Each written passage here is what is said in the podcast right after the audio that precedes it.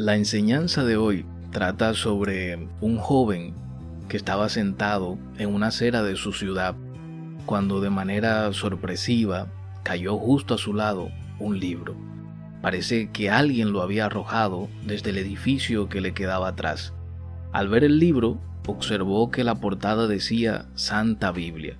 Lo abrió y leyó algunas líneas. Aquel libro llamó su atención profundamente y lo tomó en sus manos como quien halla un gran tesoro, y fue inmediatamente a su casa. Se encerró en su cuarto y comenzó a devorar aquellas palabras que tanto le cautivaron. A medida que avanzaba en su lectura, compartía con las demás personas las interesantes enseñanzas que aprendía cada día. Ya no lo conocían por su nombre, sino como el predicador. El joven comenzó a ser invitado desde diferentes puntos del país para hablar y para enseñar a otros de lo que aquel magnífico libro decía. Pasaron los años y aquel joven ya se había vuelto todo un señor. Ya era conocido en muchas partes del mundo. Donde quiera que iba, los aplausos y elogios no se hacían esperar. Su agenda estaba siempre muy ocupada, entre conferencias y disertaciones que brindaba de un lugar a otro. Y una tarde, mientras dictaba una de sus cátedras, un señor de apariencia muy humilde alzó la mano en medio del salón. El predicador, al ver su insistencia, le concedió la palabra.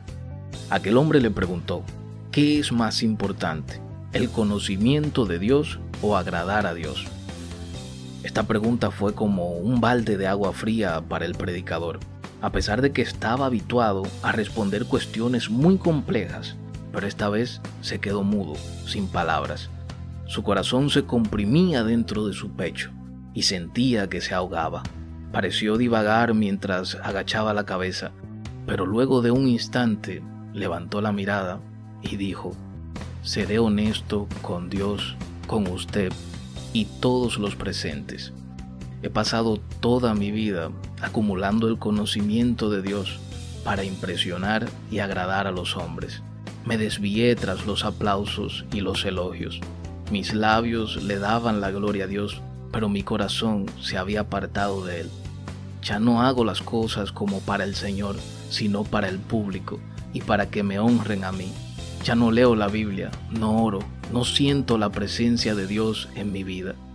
Mientras él hablaba, las lágrimas comenzaron a mojar su rostro, y la gente que tenían aquel lugar abarrotado se marchaban en grandes grupos diciendo es un fraude, un falso profeta hasta que el salón quedó completamente vacío y solo estaban el predicador y el Señor que había hecho la pregunta.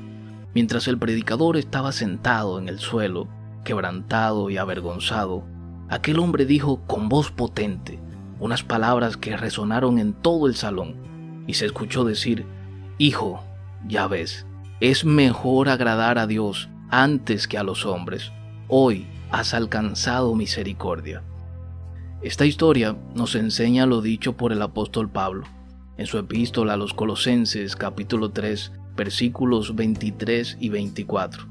Y todo lo que hagan, háganlo de corazón como para el Señor y no para los hombres, sabiendo que del Señor recibiréis la recompensa de la herencia, porque a Cristo el Señor sirves. Las personas no serán transformadas por tus talentos, sino a través de tu relación con Dios.